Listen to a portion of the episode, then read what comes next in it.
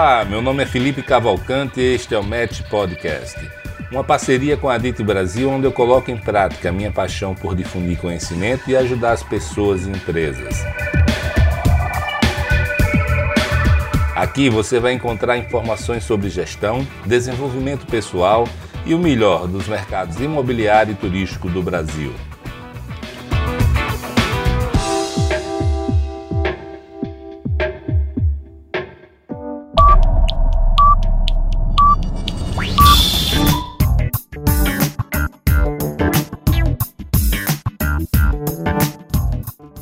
Se você não conhece, a Match Academy tem também uma newsletter chamada Fica a Dica. Ela é semanal e toda segunda-feira nós divulgamos com bastante informação útil, dicas de livros, podcasts, filmes, séries, vídeos, citações, playlists e um texto que eu faço para vocês com muito carinho. Então acesse o site www.matx.com.br e cadastre-se para receber semanalmente a newsletter Fica a Dica.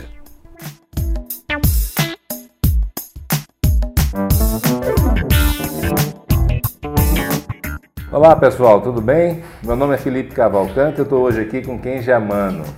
Kenja é um amigo que eu conheci aí nessa, que eu fiz nessa caminhada aqui da, do time sharing, da multipropriedade e é um grande prazer ter ele aqui conosco hoje. O Kenji tem uma larga experiência nesse segmento, é, sempre botou as mãos na massa, né, Kenji? E eu queria que você se apresentasse aí um pouco. Ele é da ASC, né, da consultoria de, multi, de multipropriedade Time Share.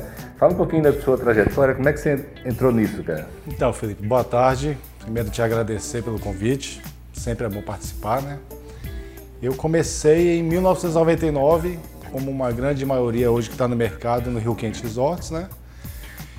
E minha carreira lá, comecei como consultor, vendedor, fui crescendo, virei um coordenador do, do projeto de Brasília, São Paulo, Campos do Jordão. E em 2005 eu recebi o convite de, de uma multinacional, né, a Royal Holiday, para trazer para o Brasil e fiquei como diretor de vendas até 2014. Foi quando eu tomei a decisão de abrir meu próprio negócio, abrir a consultoria. E desde então a gente está fazendo, dando consultoria para vários projetos no Brasil, tanto no, em timeshare como multipropriedades. Né? Além de palestras, treinamento e também desenvolvendo um livro agora, acho que vai ser o primeiro livro do Brasil destinado para o profissional de timeshare. Ah, bacana. Agora me conta aí, Kendi, e, e como era o timeshare naquela, naquela época? Acho que o, a multipropriedade nem existia, né? É, como era naquela época? Quais são as diferenças para hoje, quando você começou? Ah, tudo era novidade, né? Hoje, naquela época era muito amador. Tanto os profissionais quanto a forma de contratação, as empresas, ninguém sabia direito o que fazer, né? Trouxeram muitos estrangeiros na época para desenvolver o time no Brasil.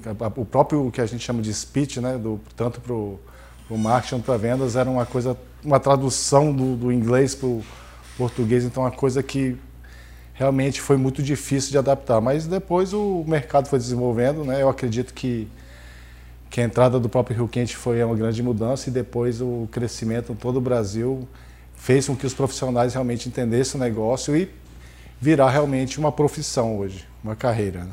E me diz uma coisa, como era o produto naquela época? É o mesmo produto que vocês vendem hoje ou era diferente? O programa de férias, ele era, era igual que se vende hoje? Eu não sou tão velho assim, né, a ponto de pegar semanas fixas, foi quando o início do time share, nem a semana flutuante, já comecei com o sistema de pontos. É muito similar, porém a forma de ser vendido que mudou bastante, Felipe. A forma de vender, a utilização acaba sendo não muito diferente do que é hoje. O que mudou foi o sistema de intercâmbio com as intercambiadoras, o sistema de valorização do, do resort dentro da intercambiadora, mas o, o, uso mesmo não mudou muito. A forma de vender, sim, hoje eu, é muito menos agressiva, né? muito menos é, para quem está sendo atendido do que naquela época. Ah, bacana. E me diz uma coisa, na Royal Holiday, né, é uma empresa muito grande, mexicana, acho que é uma das maiores é, empresas de programa de férias do México.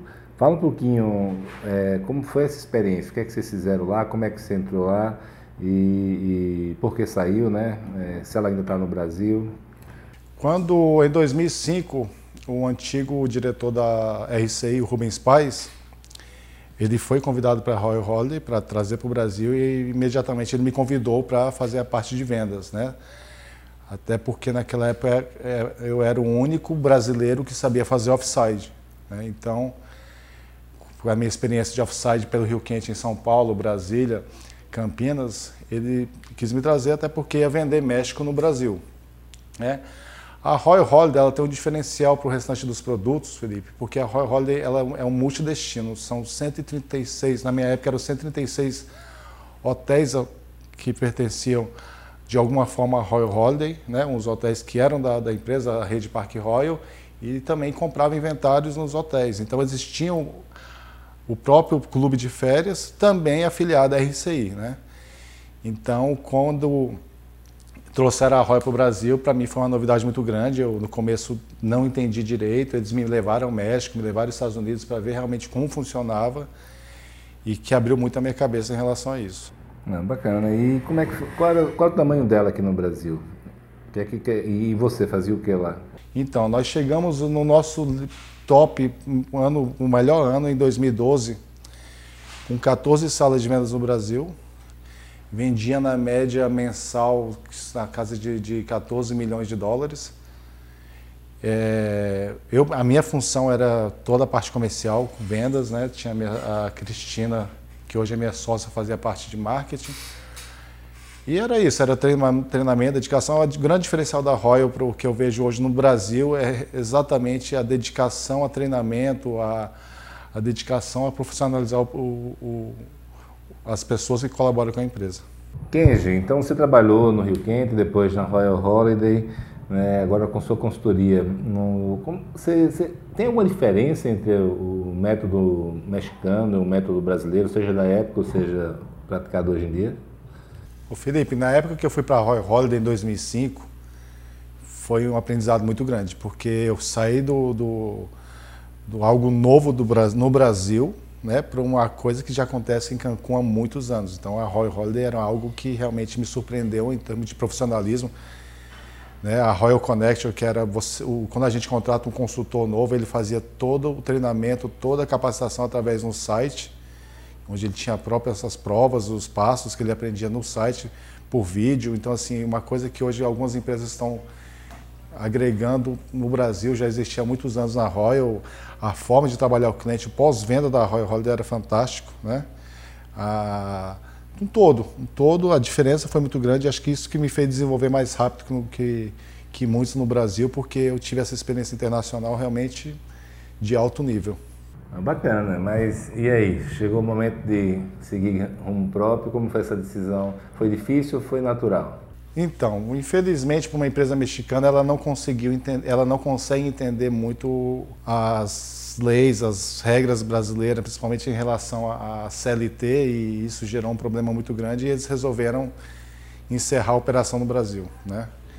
E com isso eu recebi a proposta de ir para o México, continuar com eles, mas eu preferi continuar no Brasil e, e, e seguir meu caminho por aqui. E aí eu falei, nossa, tinha várias consultorias já no Brasil, né, algumas crescendo, aparecendo. Eu falei, nossa, acho que é uma grande oportunidade de eu ter um negócio meu, acreditar na minha formação, na minha forma de trabalhar e desenvolver um trabalho aqui no Brasil. E aí, onde nasceu a SC, aos poucos foi agregando pessoas, né, trazendo pessoas para a empresa e hoje graças a Deus, nós desenvolvemos um trabalho diferente, diferente das outras consultorias que, que me traz muita satisfação, porque realmente o resultado é diferenciado. E como é ser empreendedor? Né? Agora você é empresário, né? Antes você era gerente de vendas, é, o que é que mudou aí na sua visão? Felipe, ser executivo é mais fácil. Né? Ser executivo você dorme melhor, você, se você não vende bem, você ganha menos, você não não tem um resultado, você não, não sai nada do seu bolso, né? Ou então, como empreendedor, você precisa se dedicar mais. A pessoa fala, ah, vou virar empresário, minha vida vai ser boa. Pelo contrário, é, a gente trabalha muito mais, a gente deve muito mais. Se está bom, está bom. Se está ruim, a gente deve. Então, a vida do empreendedor é de muita dedicação, muito. Se você, se você não quer se dedicar, não quer trabalhar, suar, não adianta querer ser um empreendedor hoje, não. E, e ser empreendedor, especificamente nesse segmento de multipropriedade da Michel no Brasil, quais são as dificuldades maiores? No meu caso é material humano. É, hoje o, o profissional do, do, fracionado do timeshare, é um, eles são muito mal acostumados e a gestão que eles passaram em alguns lugares, estão, tem muita gente que está por aí passeando de galho em galho, pulando de projeto em projeto e a gente montar um time que realmente se dedique, que cresça junto com a empresa é a nossa maior dificuldade hoje. E o que, é que você faz para conseguir isso? Eu costumo ter 90% da equipe começando do zero. Eu não, eu 10% são algumas pessoas com mais experiência, mas são pessoas já da minha confiança, né? Que realmente têm um currículo bom, que já trabalharam comigo e 90% a gente começa do zero com treinamento do zero. Mas vamos lá, um cara que está começando agora o seu projeto e ele ele entende que ele quer trazer pessoas que já entendam, que já conhecem, têm experiência. Não é esse o caminho, então? Eu não gosto, Felipe. Eu, se eu estiver trazendo alguém, eu vou buscar todas as informações possíveis dessa pessoa para realmente ver se é uma boa ideia trazer essa pessoa, porque hoje o mercado está faltando bons profissionais. Então, nesse caso, você vai trazer alguém que você acha que vai agregar, na verdade, vai desagregar. Né? Na verdade, o que eu tenho visto muito no mercado é muito aquecido, né? A quantidade de projetos novos é muito maior que a capacidade de gerar as lideranças, né? pessoas com. Então, acabam pessoas que estão verdes ainda, ou não estão preparadas, ou até em questão de idoneidade mesmo, elas muitas vezes são galadas a, a, a postos que elas não estão prontas. Né? Eu, particularmente, sofri muito com isso aqui, né? e, e eu, eu denominei um profissional chamado cigano. Né? Uhum. É, o, é, o, profissional que, que se chamou aí que pula de galho em galho. Né? Ele, ele geralmente vem para o empreendimento, faz sua carteira, né? o que é fazer a carteira? Ele recebe em seis vezes, né? passa ali seis meses no empreendimento, oito meses, e depois já pula para outro.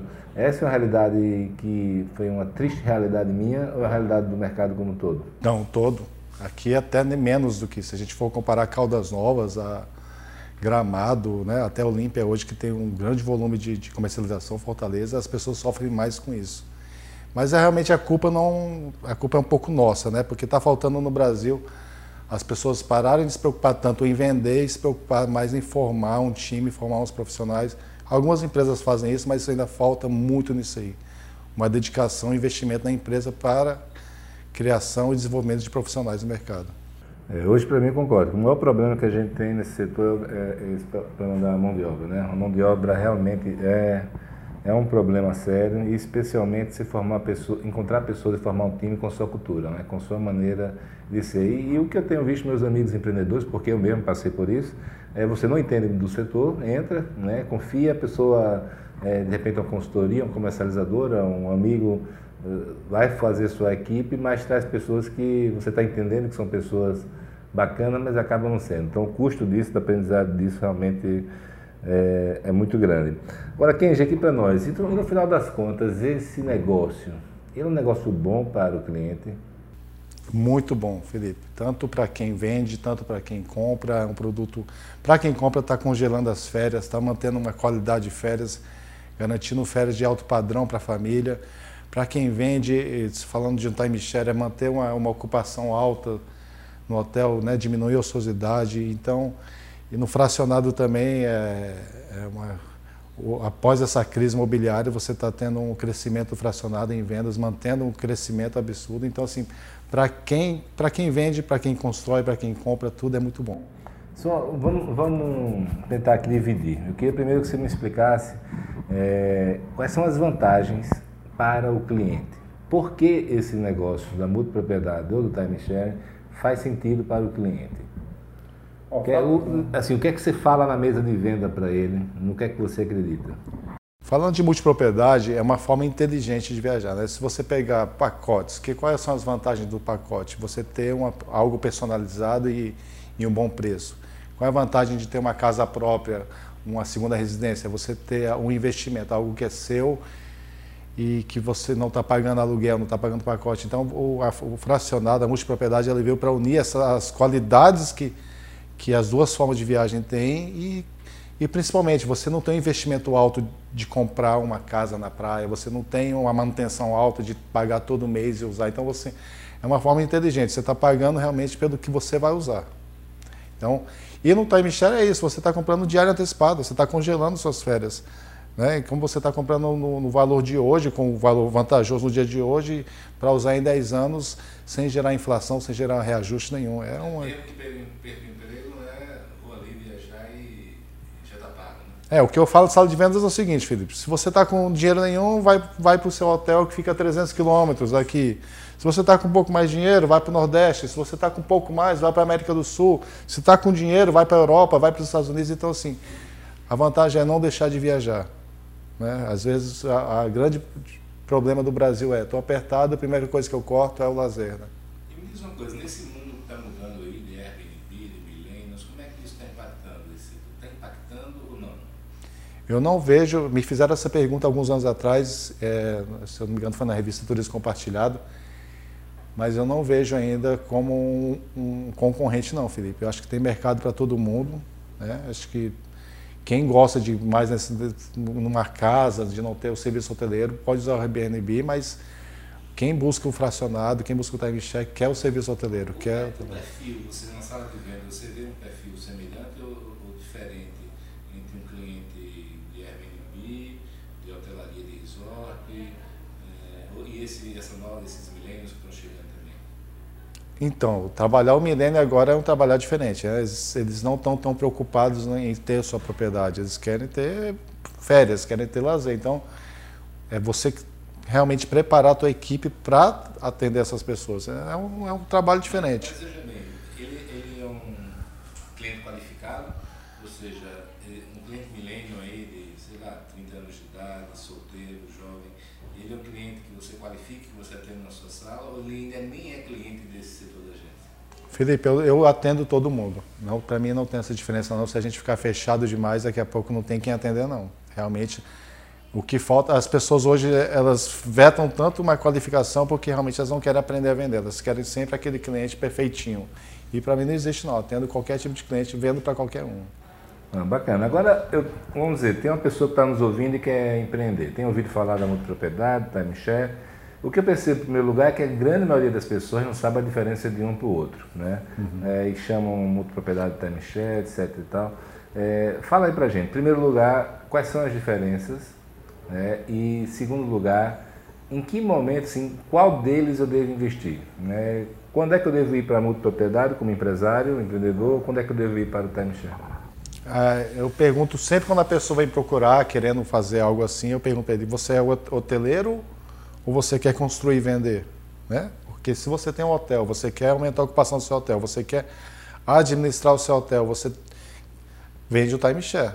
Você vende o timeshare porque realmente ele é o complemento da sua hotelaria.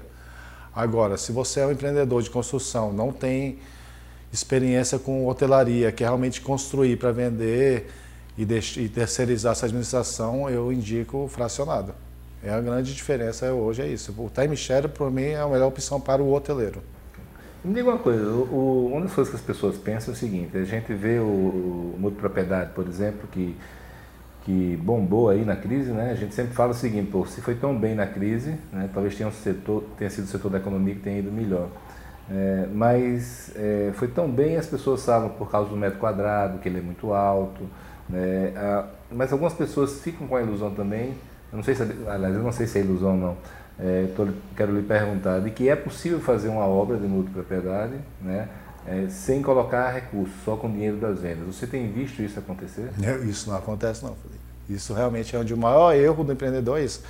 Eu que falo, multipropriedade é um investimento. Você vai ter a exposição de caixa comercial, você vai ter a exposição de caixa da obra.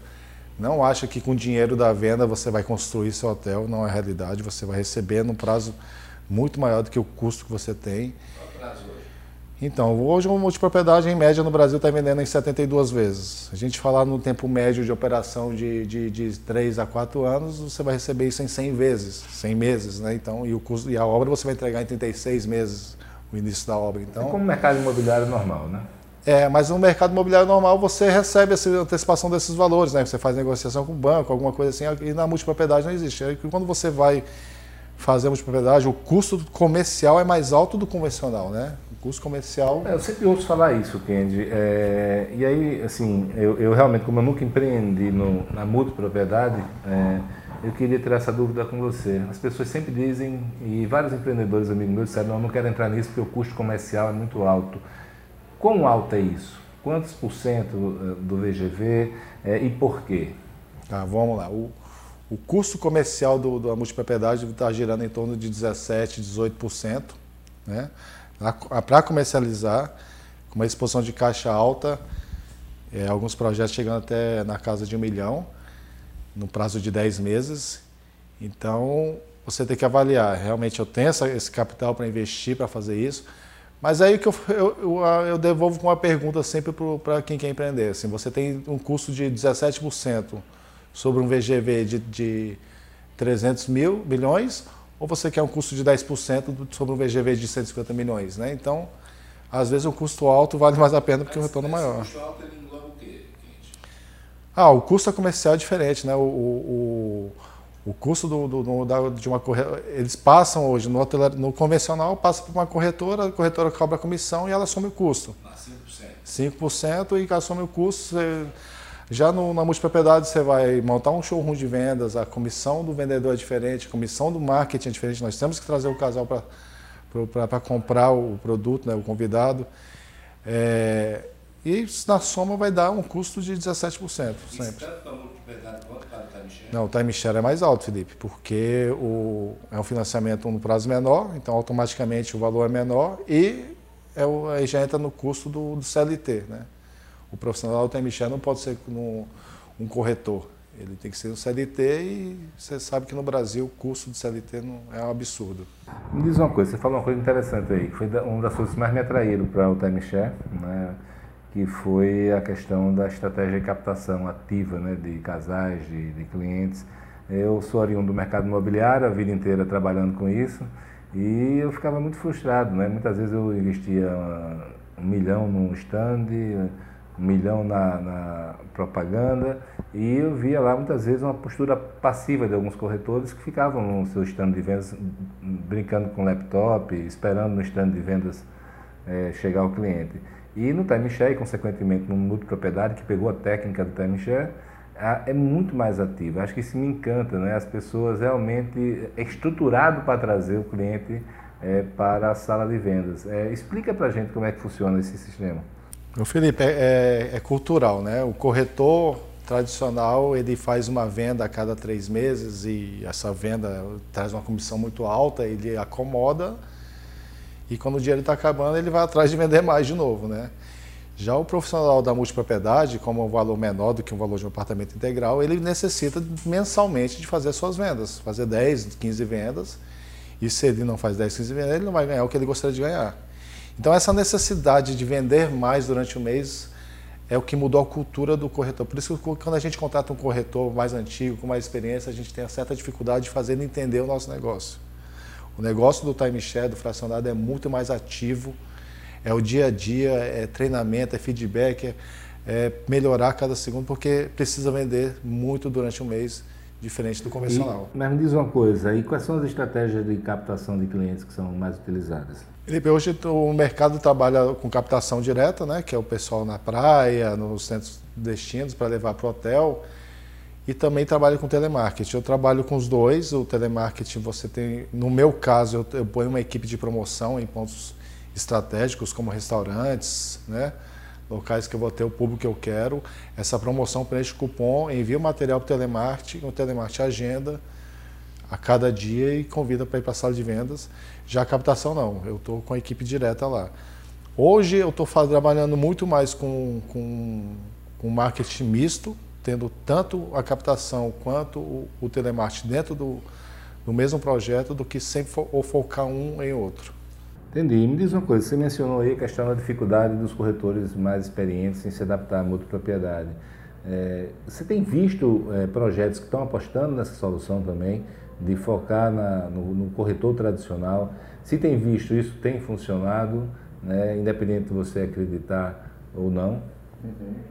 Eu vejo alguns projetos realmente focando nisso. Eles no começo vendem bem porque os corretores, as corretoras têm sua carteira de cliente. Então eles convidam essa carteira de cliente, mas passa um tempo, o resultado começa a cair porque a captação de cliente acaba e eles acabam tentando ir para a forma hoje do, do, da venda que a gente usa hoje. Porque o problema realmente é acabar com a carteira. Eu já vi isso acontecer umas quatro vezes já no Brasil. E, e como é que você não acaba com a carteira no caso da multipropriedade do timeshare? Por que, que nunca acaba? Porque a gente está no destino turístico, ou em cidades de, de, Uma cidade como Maceió, por exemplo, que a gente trabalha aqui, a, a, a qualificação se renova sempre. Né? Quem, era, quem não era qualificado ontem porque era solteiro se casa. Quem não era qualificado ontem porque estava com, com, a idade abaixo do, do, do, que a gente coloca em sala, ele, ele vai envelhecer. Então, a qualificação se renova. Quando você tem uma cidade com um mínimo de 500 mil habitantes, você tem essa possibilidade de renovação. Você está falando sempre de qualificação. Explica aí para a turma o que é a qualificação.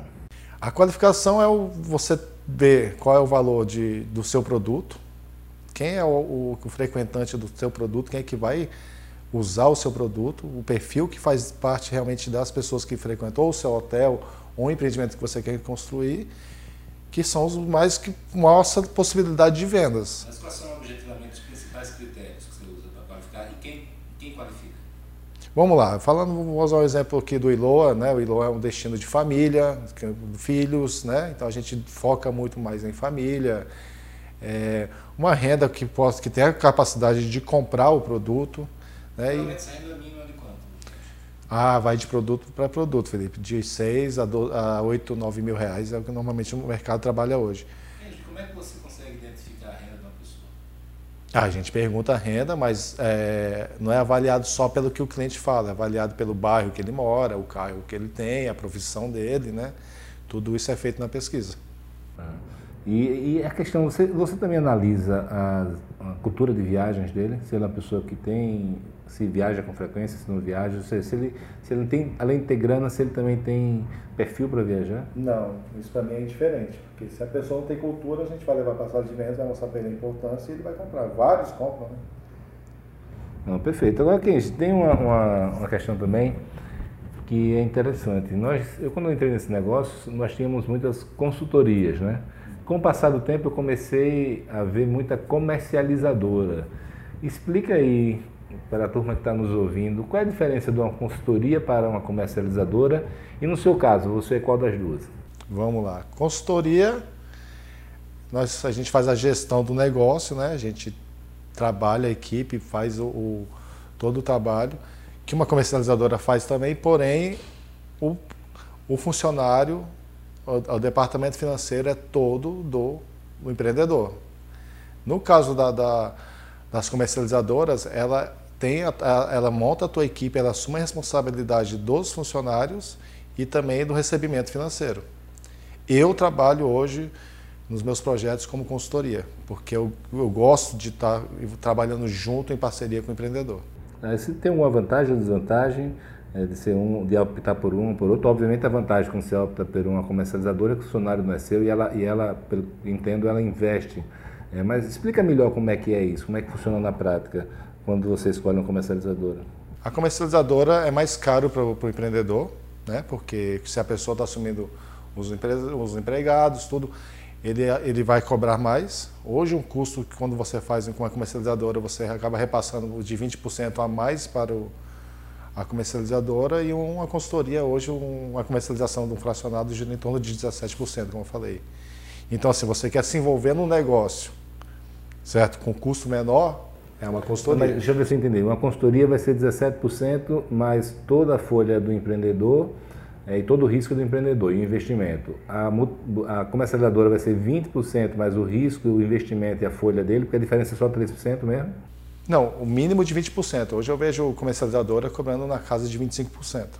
E, e como é essa questão da carteira de clientes, por exemplo? Ela vende, se ela fez o investimento, ela já passa isso automaticamente para o empreendedor ou ela, ou ela fica responsável por isso? Então, o que acontece com, pelo que eu conheço, a consultoria você está recebendo, você recebe o seu dinheiro e você repassa para a consultoria a parte dela, né?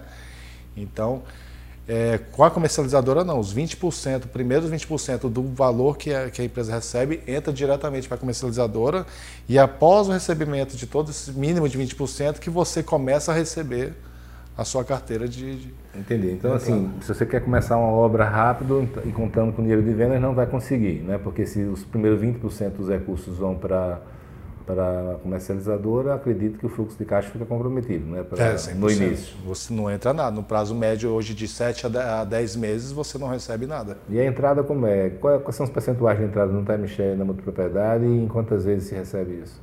Normalmente a entrada do, do, do fracionado está gerando de 10 a 15% para receber na média de 7 vezes e do timeshare de 15% a 20% para receber nesse mesmo período. E qual é o prazo de pagamento aí que você falou? Chega até 100 meses no âmbito propriedade? Eu, todos os timeshare que eu trabalho na média de 36 vezes, não mais que 36 na verdade, e o fracionado não mais de 72. Entendi. Ô Kenji, me diz uma coisa, o que é que você tem rodado? Você tem rodado muito, né? Eu sei que você viaja bastante, acho que todo mundo trabalha nessa indústria aí no turismo, né?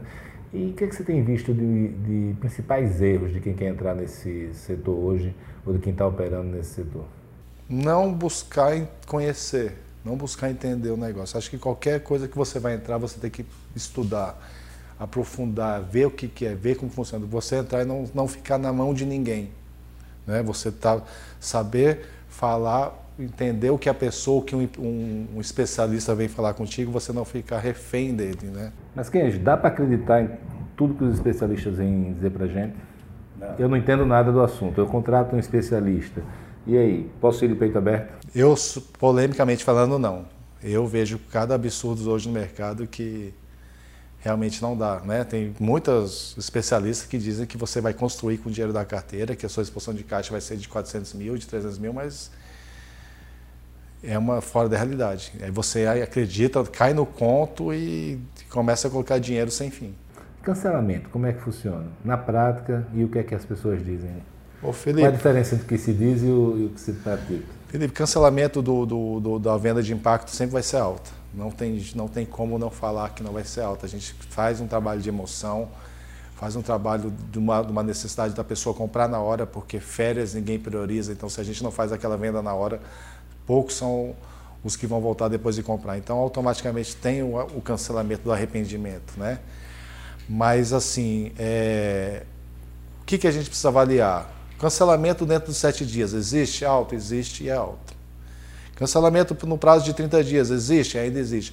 Agora, cancelamento superior a seis meses, você tem que começar a avaliar e procurar erros que realmente estão acontecendo. E quais, quais são as principais causas de cancelamento? Fora o arrependimento de sete dias, o que é que você vê no mercado? Quando é que um cliente diz, olha, eu quero cancelar? Quando você tem um, CRC, um pós-venda passivo. Eu acho que você tem que ser mais ativo, dar atenção ao cliente. Você vai entregar uma obra daqui a, a três anos, vamos usar o exemplo. A pessoa fala, puxa, eu estou comprando algo que eu só vou usar daqui a três anos, então ele não está vendo o uso de algo que ele está pagando mensal. E ele, se você não tiver um CRC ativo que faça ele participar, ele ver o que está acontecendo, a evolução do, da obra, é, o kit FDI, né, você evoluir para que ele possa usar o outro destino até entrega. Se você não tem realmente uma atividade boa no CRC, você vai ter um. CRC, para quem não sabe, é a central de relacionamento com o cliente, né? Responsável pelo pós-venda. Mas, o Kenji, então assim, eu queria fazer uma pergunta, assim, que eu tinha essa curiosidade e tenho até hoje. É, há uma certa, um certo fascínio, né? A gente sempre escuta isso do brasileiro com a escritura, né? Então, Time Share não tem escritura. Já a multipropriedade tem. Você é dono de uma parte daquele empreendimento pelo resto da sua vida e você, seus herdeiros vão herdar. Isso eu entendo que é uma força de, né, de argumento de venda muito forte.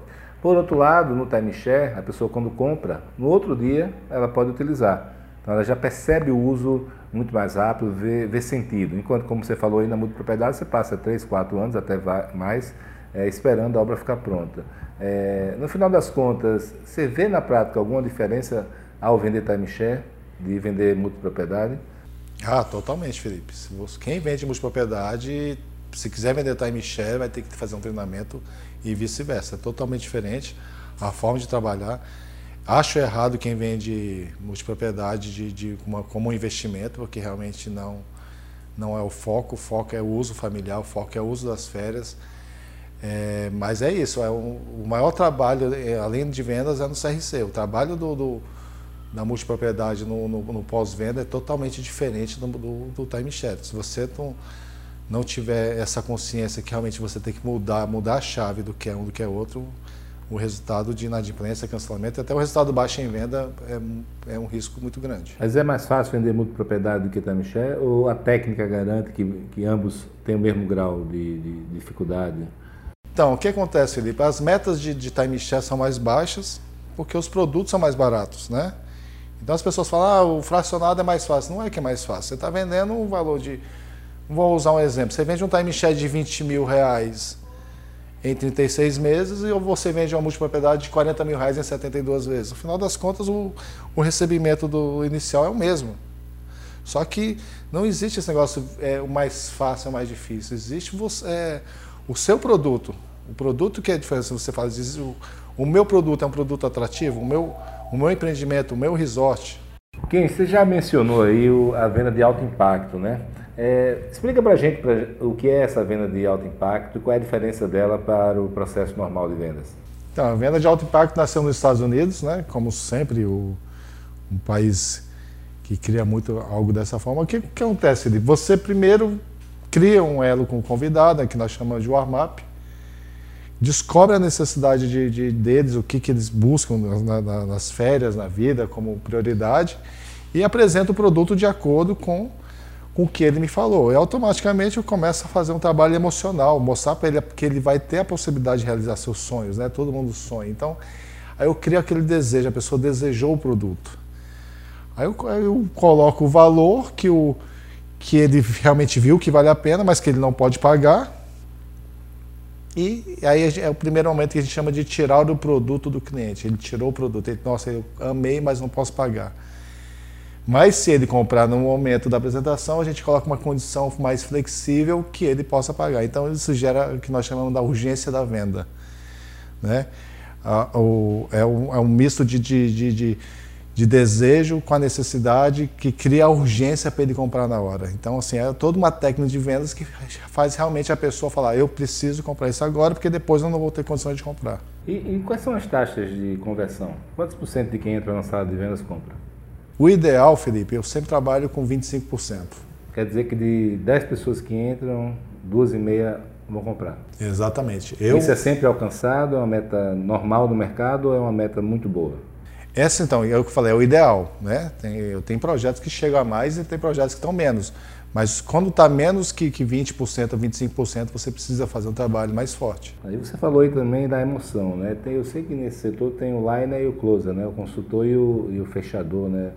É, por que isso? Qual é a necessidade dessa divisão? Porque no mercado imobiliário normal você tem só um corretor faz todo o trabalho. Né? O fechador, normalmente, Felipe, é uma pessoa com mais de um, um a dois anos de experiência. Né? São pessoas que têm uma linha de argumento melhor, de negociação melhor. Ele já foi um consultor, ele já sabe todo o procedimento. Então, assim, você montar uma equipe, que as pessoas chamam de front to back, né? que faz a linha e o fechamento. 100% front to back, é muito difícil você conseguir porque sempre tem muito turnover. Front-to-back é uma pessoa só fazer todo o processo de vendas. Isso, perfeito. Para você ter uma equipe 100% front-to-back, você tem que ter uma equipe 100% antiga com experiência. Então, como o, o timeshare, a área comercial de qualquer local, existe um turnover, é raramente você vai conseguir montar uma equipe de front-to-back. Então, assim, você tem consultores, liners, que têm menos experiência, que está na casa de, de um ano, no máximo um ano e meio de experiência, que está começando a pegar a habilidade de fechamento, que aí sim vai virar um, fechador. Né? Lógico que ele tem que ter o um perfil para isso também. Porque tem muita gente que vai para o resto da vida sendo consultor, porque é o que ele gosta de fazer. Mas. Qual é a principal diferença, além da experiência? O fechador ele não tem aquele amizade, aquele vínculo com o convidado, que é o que o consultor tem que fazer. O consultor ele cria um vínculo, cria. Descobre. O fechador é o cara que vai negociar, a pessoa que vai brincar de uma forma, até que eu vou falar, vai arrancar o dinheiro da pessoa. Então, ele, se ele cria um vínculo muito grande, esse elo de amizade faz ele ter um rendimento menor de fechamento. E me diz uma coisa, eu me lembro que antigamente, você falou da, dos mexicanos, aí eu me lembro sempre que as pessoas falavam, quando eu entrei nisso, da escola mexicana ou de outros lugares, que era muito agressiva a venda, né? A pessoa realmente até se sentia constrangida em alguns momentos. É, isso ainda acontece? O que acontece? É que eu te falei, foi trazido dos Estados Unidos. O americano, ele aceita esse tipo de agressão na venda porque é da natureza dele. Eles se comunicam assim entre eles, né? Então, assim, aí trouxeram para o Brasil um método de vendas agressiva que para um americano serve, mas para cá não. Se eu te falar que existe, existe. Mas eu sou totalmente contra isso. A gente fala, existe uma forma inteligente de vender e não agressiva. Explicar para o cliente por que do agora, não simplesmente impor o agora, né? Fazer um trabalho de emoção maior. As pessoas acham que falar agora para o cliente vai fazer o cliente comprar agora. Não. O que faz o cliente comprar agora é ele desejar o produto. Ah, que bacana. E me diz uma coisa, uma pergunta que eu sempre sou deparado é se a multipropriedade né, ela pode ser ela utilizada também para empreendimentos de alto padrão. Qual é a sua opinião sobre isso? Eu acho que sim, Felipe. Não tem, inclusive nasceu, né, no, no, essa nova multipropriedade nasceu em alto padrão nos Estados Unidos. Eu acho que não tem por que não, não ser.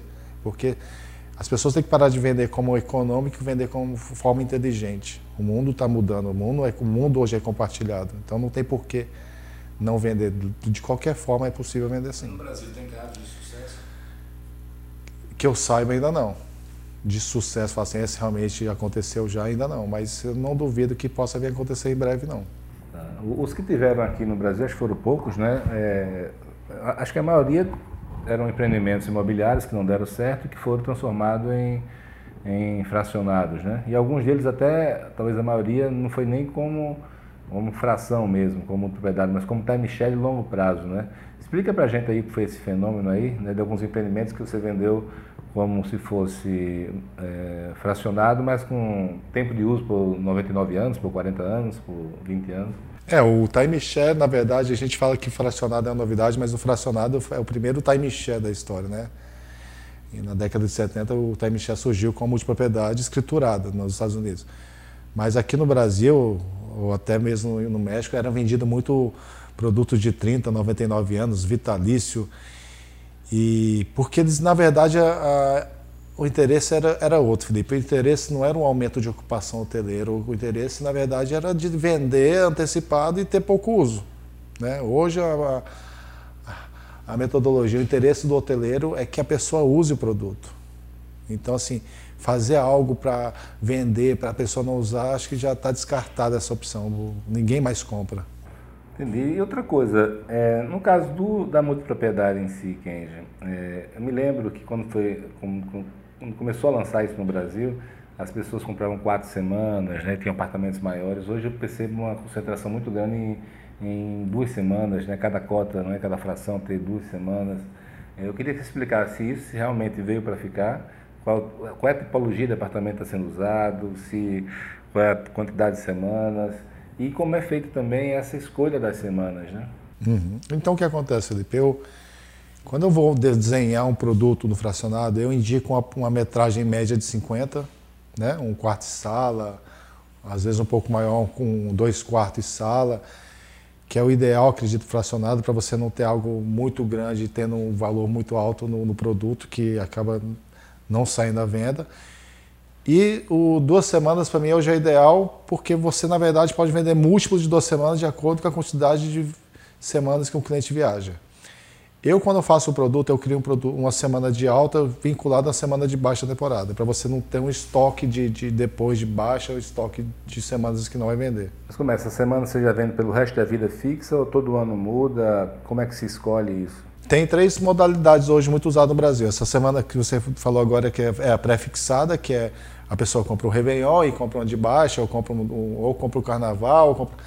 Essas até uma forma de venda. Isso eu me preocupo um pouco no, na comercialização, porque isso gera um estoque de, de semanas que não são tão atrativas, então tem que tomar cuidado na hora de fazer esse desenho. Tenho por prioridade, né, que cada ano você tem uma prioridade dentro do uso.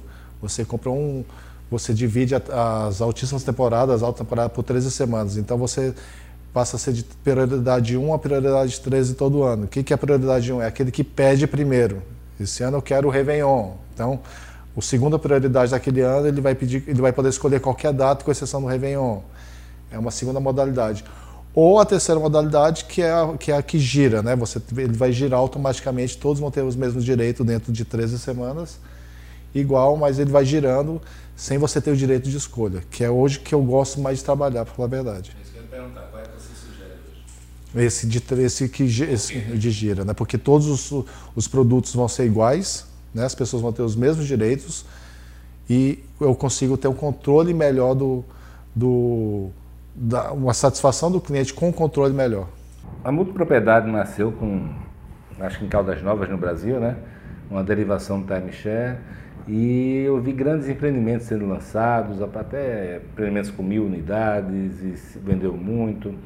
É, e teve a fase de construção, a gente está falando aqui sobre como tem um período de construção, né, que a pessoa fica sem poder utilizar.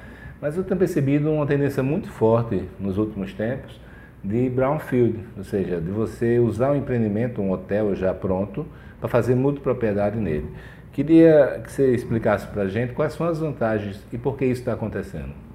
Então, hotel aconteceu pela crise, né? Muitas não, obras não entregues, não foi vendido, e aí acaba encontrando o fracionado multipropriedade como uma solução para aquilo ali. Então, assim, é vantajoso porque vai estar mais próximo da entrega, porém o custo para quem compra é maior, porque ele vai pagar a parcela automaticamente junto com o condomínio. Então, na hora da venda, se o vendedor não deixar isso claro, pode gerar também uma insatisfação do cliente. Então, você vai fazer, vender algo pronto, você tem que também adequar o valor de parcela, porque você tem que lembrar que o cliente ele não pode deixar de pagar nem a parcela e nem o condomínio. E tem a vantagem, porque o que eu, que eu, o que eu penso é o seguinte, você tem um hotel pronto, um resort pronto, e você fazer uma propriedade nele, a pessoa já pode usar também, não seria uma vantagem? Sim, é uma vantagem, mas nesse caso eu dou preferência ao timeshare, Felipe, totalmente, porque é, no final das contas você vai ter um resultado muito maior. E falando em timeshare, eu estou vendo aí uma grande onda aí na multipropriedade e pouca gente falando timeshare. O timeshare está fora de moda? Ah, não. Daqui a pouco essas multipropriedades vão virar timeshare. Jura? Por quê? É, porque esse grande volume de vendas depois vai precisar cobrir as ociosidade e eles vão vender daqui a pouco de forma timeshare. E eu sempre ouço falar que uma multipropriedade é vendida duas vezes o empreendimento, ou seja, como se tivesse 50% de taxa de cancelamento. É, e, e, todos os meus amigos que trabalham com isso falam, não, Felipe, não é verdade, porque nunca para de, de, de vender, né? E realmente tenho visto essa tendência agora de quando o empreendimento fica pronto, construído, as pessoas, em vez de venderem a multipropriedade, porque está vendendo a propriedade, é, já está pronto o empreendimento, eles passam, eles viram a chave e passam a vender time share sobre as unidades remanescentes. É, você tem visto isso também? Eu tenho um caso que eu trabalho que, na verdade, a gente manteve algumas semanas para o, o empreendedor para que ele criasse o timeshare dele como um produto de saída na sala de vendas, né? Agora, é, eu não consegui vender fracionado, vou vender timeshare, para mim é uma novidade também, Felipe. Eu não, não cheguei a ver ainda quem está fazendo isso. E vem cá, o... todo mundo fala de tecnologia agora, né? E tem gente tentando vender online, timeshare em outra propriedade, você acredita nisso? Você acha que, que vai substituir a, a venda normal? Em algum momento vai, mas ainda não. Ainda é uma novidade. O brasileiro, não só para multipropriedade, Michel, mas para qualquer coisa, ainda tem um receio dessa compra ainda online. Então. Já tem algum caso de sucesso no Brasil que você tem visto? De venda online ainda não. A gente, tá, é, a gente também tem esse, esse, esse mecanismo, mas ele é um, é um plus. Ele não é um foco da nossa venda, não. É, eu vejo assim, as pessoas querem tem um pezinho dentro disso, porque não sabe bem, tem um potencial grande, né? o funil é muito maior, mas ao mesmo tempo não pode descuidar da, da, do modelo tradicional. Né? E faz outra pergunta que eu sempre escuto, Kenji. Funciona a venda sem ser pelo modelo de alto impacto? Felipe, depende do que você quer como venda. A velocidade que você quer da venda, né? como você realmente deseja que seja vendido o teu produto porque a venda de alto impacto automaticamente tem um resultado muito maior, mais rápido do que a, a mas convencional. Tem, mas tem projetos no Brasil atuando sem ser com venda de alto impacto e se estão indo bem, não estão? Tem, mas o resultado é bem abaixo do que, do que é vendido no, no, no método convencional do timeshare. E você acredita que esse é um tipo de produto só para destinos turísticos, hotéis turísticos ou também para áreas urbanas e cidades? Eu foco em área turística porque a, dentro do que eu tenho como pensamento para vender, é vender para lazer, Felipe, não para investimento. Por quê? Não só investimento, até para morar em cidade, vamos dizer assim. É, se você está vendendo fracionado, uma ideia de duas, quatro semanas, não faz sentido você vender num, num, grande centro, do meu ponto de vista. Você vender um hotel na Avenida Paulista. Né? Então, a não ser que você. Quem comprar na, na Paulista vou passar um, minhas férias em São Paulo, não é um produto muito atrativo, acredito eu. E me diz uma coisa, todos os projetos dão certo? Isso é um negócio milagroso que você fatura alto, seu VGV é alto, metro quadrado se vende alto, o timeshare tem geração de fluxo de caixa, então não tem como dar erro. Felipe, dar certo para mim é, é, é, genérico, né? O que, que você entende como dar certo? Tem, vender, vende. Mas como vende, a velocidade de venda que você quer, o, o que você viabilizou, como você viabilizou, que é importante. Tem gente que fala, ah, dá certo, não deu certo, mas qual é o teu produto? Qual a velocidade de venda que você acredita? Porque, tem, porque o problema do empreendedor é achar que, que o hotel dele é melhor que o dos outros, que a estrutura dele é melhor que o dos outros, mas você tem que avaliar o que é dar certo para você. Kenji, e o que é que deveria ser feito nessa indústria no Brasil de novidade, de inovação, que não está sendo feito, ou que está, já começou a ser feito por algumas pessoas? O que, é que você está vendo de acontecer de novidade aí no setor? A, a evolução da DIT né, foi muito importante, graças a Deus, graças a você principalmente a DIT profissionalizou bem, abriu para os empresários entender melhor do que é o, o fracionado, o timeshare. É, falta, como eu falei, um, um, os empresários se atentar um pouco mais a, a, ao crescimento, ao profissionalismo, não deixar na mão de um gerente de vendas para treinar a sua equipe, porque hoje nem o gerente de vendas é preparado para ser um gerente de vendas, né? Ele foi um bom vendedor que virou gerente de vendas, nem treinamento para ser um bom gestor ele foi. Então ter tem muitos profissionais, tem cursos, palestras que faltam ser colocados nesses nos projetos para que as pessoas entendam um pouco mais do que é vender, do que é carreira, do que é profissão. Ah, bacana, mas tem alguma inovação acontecendo? Algo ou, ou não? Aquela técnica funciona e, e, vamos manter desse jeito? O Felipe, eu, eu mudei muito o mercado quando eu falei de, de, de offside, né? Eu lembro quando eu quando, uma das primeiras vezes que, que falaram de offside, para mim, falaram que não funciona. Né? E hoje, graças aos projetos que eu tenho, a gente vem provando que realmente o resultado. Offside é quando você vende fora do, do, do, local que você tem a obra ou que você tem o hotel. Né? Você tem, por exemplo, você tem um hotel no. Aqui é Barra de São Miguel, você vai vender em Maceió, você vai vender em Aracaju, onde está o seu público-alvo. Né? O offside é buscar o seu público-alvo na casa dele. Você não depende da, da ocupação do seu hotel, você não depende da ocupação do destino turístico para vender. Então, assim, o crescimento está muita gente indo para o offside porque está entendendo que realmente é, é o que faz a operação ter uma velocidade maior de vendas hoje.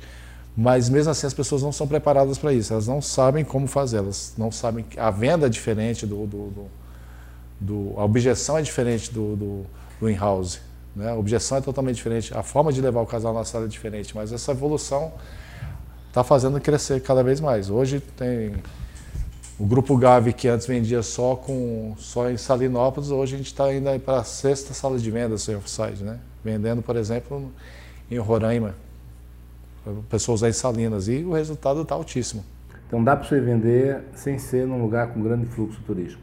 E eu acho que se você depender só do, do, do, do seu destino para vender, você vai demorar. Entendi. Kenji, e qual é o conselho que você daria hoje para o jovem Kenji, quando você começou nessa indústria? Cara, estuda mais, se dedica mais, você... ninguém sabe tudo, né? Aprenda, não acha que o que você aprende com o seu gerente é, é suficiente, que não é. Compre livros, todo mundo tem que. Eu acho que é o maior, melhor investimento que existe é a educação, é o estudo.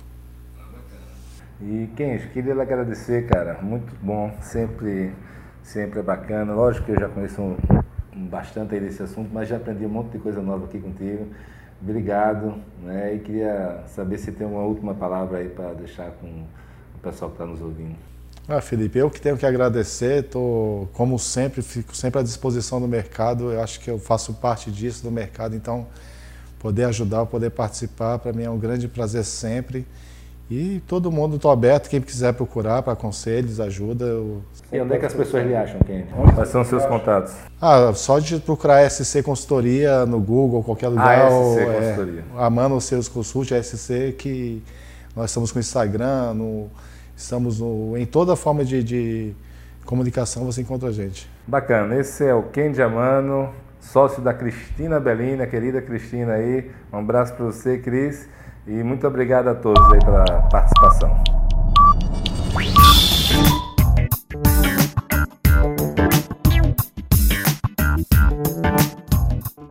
Se você não conhece, a Match Academy tem também uma newsletter chamada Fica a Dica.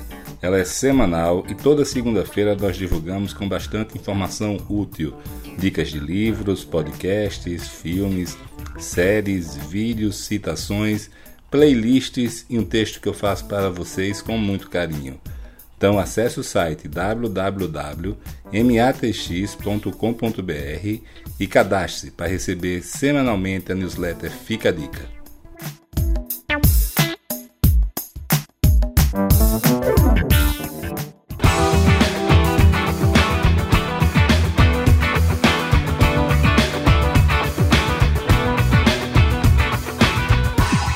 Olá, meu nome é Felipe Cavalcante e este é o Match Podcast. Uma parceria com a DIT Brasil onde eu coloco em prática a minha paixão por difundir conhecimento e ajudar as pessoas e empresas. Aqui você vai encontrar informações sobre gestão, desenvolvimento pessoal e o melhor dos mercados imobiliário e turístico do Brasil.